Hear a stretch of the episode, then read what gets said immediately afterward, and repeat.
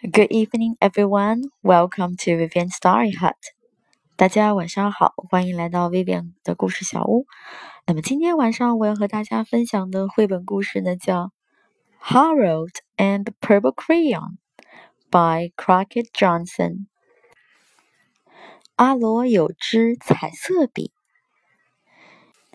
在这个故事里呢，阿罗和马良，我们。大家都熟悉的神笔马良的故事，马良一样呢，有一支神奇的笔，他凭借嗯这支彩色笔呢，画出了自己的梦想。好，我们一起来看这个故事吧。One evening, after thinking it over for some time, Harold decided to go for a walk. In the moonlight。那么有一天晚上，阿罗呢想了又想，决定呢到月光下走一走，散散步。Moonlight，月光。There wasn't any moon, and Harold needed a moon for a walk in the moonlight. 天上呢没有月亮，所以 Harold 呢需要月亮才能在月光下走一走。And he needed something to walk on。他还要有一个走路的地方。所以我们在图片里呢看到阿罗呢就拿起他紫色的笔画了一个月亮。还有走路的地方。He made a long, straight path so he wouldn't get lost. Straight，直的。那哈罗呢，画了一条又长又直的路，a long, straight path。所以呢，他就不会迷路了。Get lost 就是指迷路。 and he set off on his walk, taking his big purple crayon with him. 阿罗呢，开始出发了，带上他那支彩色呃紫色蜡笔。But he didn't seem to be getting anywhere on the long straight path. 但是呀，这条路呢又长又直，这样走下去呢，好像到不了什么地方。So he left the path for a shortcut across the field, and the moon went with him. 所以呀，他离开了这条路，走上了。 野地里的一条小路。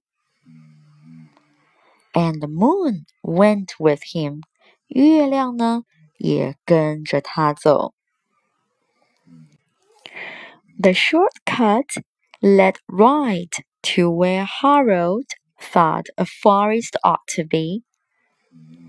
The shortcut 小路呢向右拐，led right to where Harold thought a forest ought to be。遇到了一个地方，阿罗呢觉得是一片森林 （forest） 森林。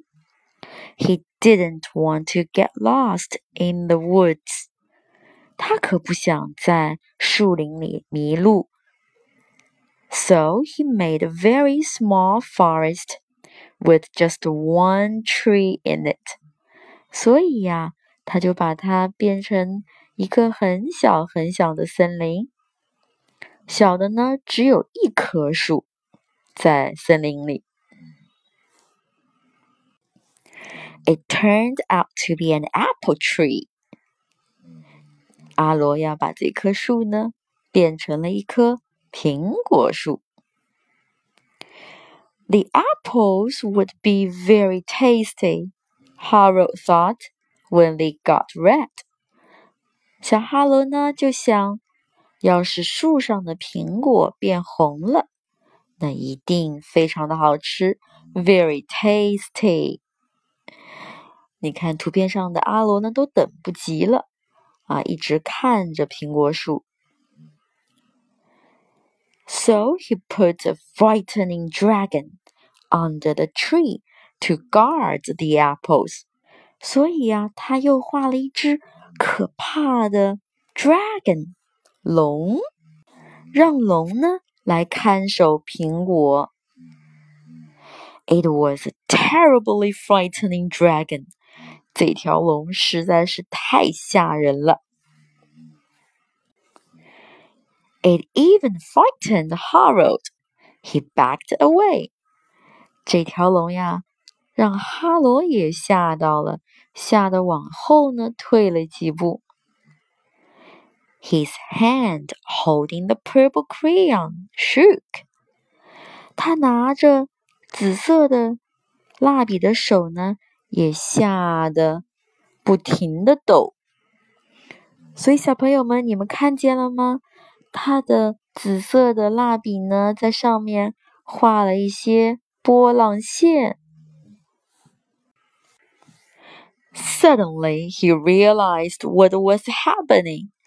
突然呀，他发现事情变得更糟糕了，因为这些波浪线呢，变成了大海。But by then Harold was over his head in an ocean. 阿洛呀，一头栽进了大海里。Ocean，大海、海洋。 He came up thinking fast. 他赶快的伸出头来呢，想办法。And in no time, he was climbing aboard a trim little boat。哈罗呢，快手快脚的爬呀爬，爬上了一条小船。阿罗呢，又拿起紫色蜡笔呢，赶紧在这个木板上呢 画上了一个帆。所以呀，he quickly set sail，他立刻呢开了船，and the moon sailed along with him。开了船之后呢，月亮呢也跟着船走着。After he had sailed long enough, Harold made land without much trouble. 小船呢，走啊走啊，走得够久了。哈罗呢，想让前面出现一块陆地 （land）。那么这也非常的容易。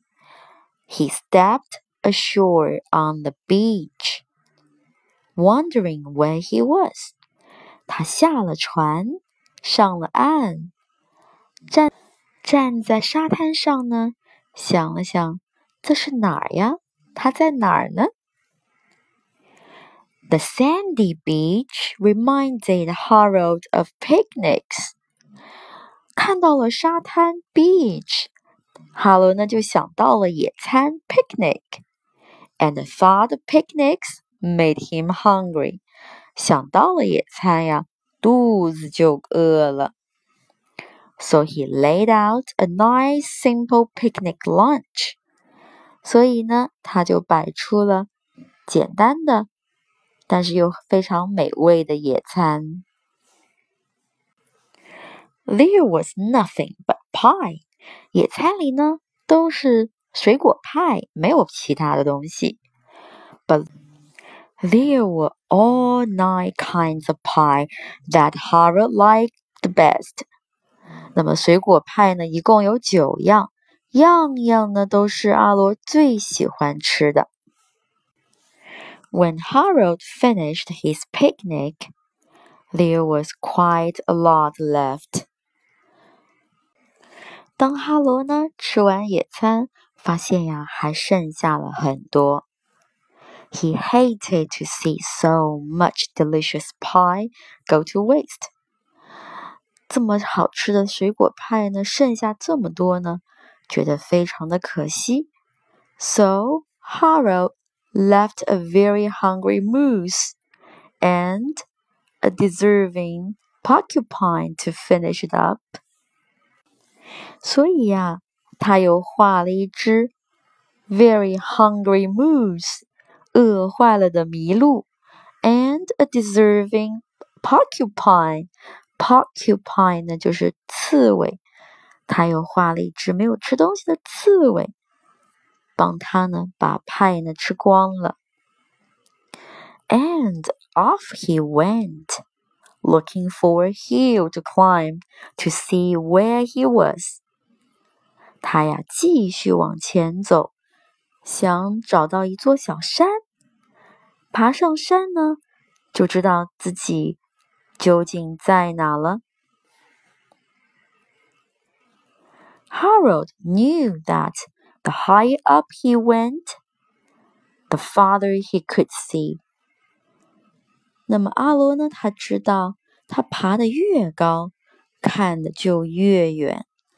So he decided to make the hill into a mountain. 所以呀，他又决定把小山 a hill 变成 a mountain 一座高山。 If he went high enough, he thought he could see the window of his bedroom. 阿罗知道。爬得越高呢，就看得越远，就能看到他卧室的窗户了。He was tired, and he felt he ought to be getting to bed. 他呢觉得非常的累， 觉得呀应该上床睡觉了。He hoped he could see his bedroom window from the top of the mountain。他希望呀，自己呢在山顶上可以看到卧室的窗户。But as he looked down over the other side, he slipped. 可是当他正要 向山的那一边探望看一看的时候呢，他就跌了下去，他滑倒了。He slipped and there wasn't any other side of the mountain. 但是呀，山的那一边是空的。阿罗呢，还来不及用紫色的蜡笔呢画。He was falling in thin air. 他从高空呢 一直往下掉。But luckily, he kept his wits and his purple crayon. 幸好他的头脑呢还很清醒，紫色蜡笔呢还在手里。He made a balloon. 他画了一个大气球，and he grabbed onto it. 紧紧地抓着气球。 And he made a basket under the balloon, big enough to stand in.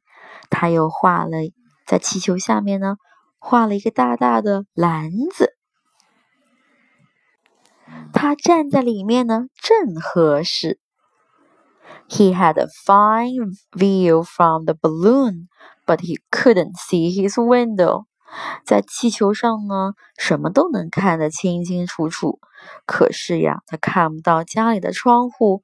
He couldn't even see a house，连房子呢都没看见。So he made a house with windows. 于是阿罗又画了一间有许多窗户的房子。And he landed the balloon on the grass in the front yard. Front yard 就是前面的院子，yard 院子。他让气球呢降落在房子前面的草地上。None of the windows was his window. 可是这么多窗户呢，却没有一个是他家的窗户。He tried to think where his window ought to be. 他想呀想，想知道呢自己家的窗户呢到底在哪儿。He made some more windows. 他又画了更多的窗户。he made a big building full of windows. 他画了一幢 很多很多窗户的大楼。 He made lots of buildings full of windows. 他画了很多很多高楼，高楼呢有很多很多窗户。He made the whole city full of windows. 他呢建了一座城市，city 城市，城市里呢也满满都是窗户。 But none of the windows were his window. 可是呀，没有一个窗户呢是他家的。He couldn't think where it might be. 他想不出他家的窗户呢到底在哪里。He decided to ask a policeman. 他决定呢要问一个警察，所以阿罗又拿起他紫色的蜡笔呢画了一个警察。 The policeman pointed the way Harold was going anyway, but Harold thanked him. 警察呢指的路呢，刚好就是阿罗呢原本想走的路。可是呀，哈罗还是谢了警察。And he walked along with the moon. 阿罗呢跟着月亮走着 ，wishing he was in his room and in bed. 一边走呀一边想，如果在卧室里躺在床上，该多舒服呀！Then suddenly, Harold remembered. 突然呢，阿罗就想起来了。He remembered where his bedroom window was when there was a moon. 他想起来呢， 他卧室的窗户上呢有一个月亮。It was always right around the moon. 所以呀，阿罗呢又拿起他紫色的蜡笔呢，画一个窗子，框住了月亮。And then Harold made his bed。哈罗呢用他紫色蜡笔又画了床。He got in it and he drew up the covers。